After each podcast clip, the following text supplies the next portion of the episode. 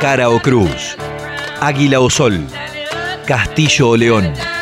A suerte y verdad se escriben las historias. A suerte y verdad, con Alejo París. Tiempos de relatos en cara y seca. Preferimos desconfiar.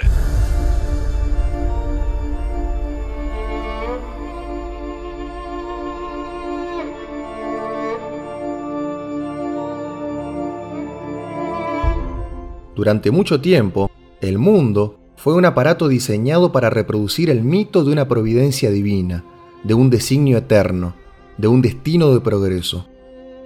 Los fieles le llamaron religiones, los fantásticos le llamaron mitologías, los tecnócratas le llamaron progresismo, otros, más académicos, le llamaron positivismo. En ese relato, el destino de la humanidad era de perfección Allí, el progreso era la zanahoria y los seres humanos conejos, idénticos, que iban tras ella. En realidad, todos eran el mismo conejo, pero clonado. Todos iguales, mismo tamaño y mismo peso, mismo color, misma situación económica, mismo sistema político, misma concepción del mundo. Todos iguales, en busca del gran tesoro prometido, el progreso hacia la perfección. Un romano que escribió sobre historia militar popularizó esta frase. Civis pacem para bellum. Si quieres paz, prepárate para la guerra. Es imposible referenciar una sin la otra. Por eso, este plan divino, este mundo sin diferencias, esta armonía artificial, ficticia e inverosímil, llevaba oculto otro designio sospechosamente opuesto.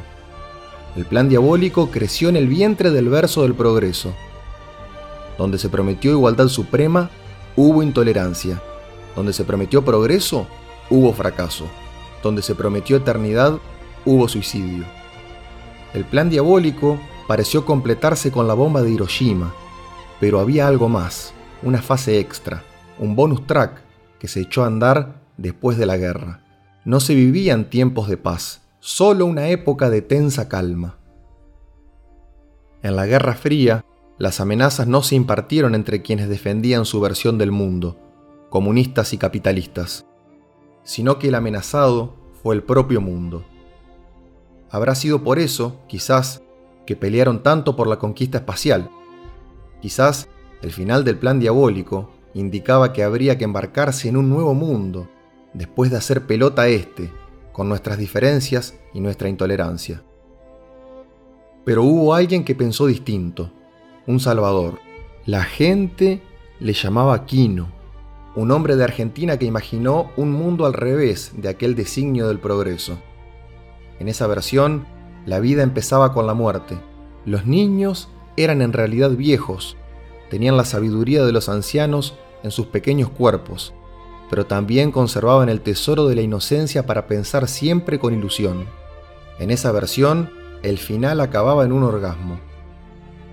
Ese hombre tuvo una hija que llegó para cuestionar todo, y fue esa niña quien develó el plan diabólico oculto detrás del verso del progreso.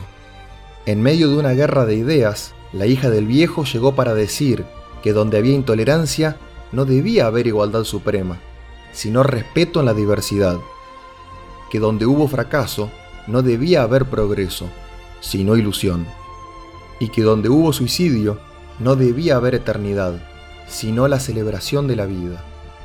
La hija del viejo enseñó eso y más también, a todo el mundo. Lamentablemente, en su propia tierra tiene a sus mayores detractores, gente que reproduce un discurso binario tan peligroso que es capaz de empobrecer el pensamiento crítico y de destruir el debate.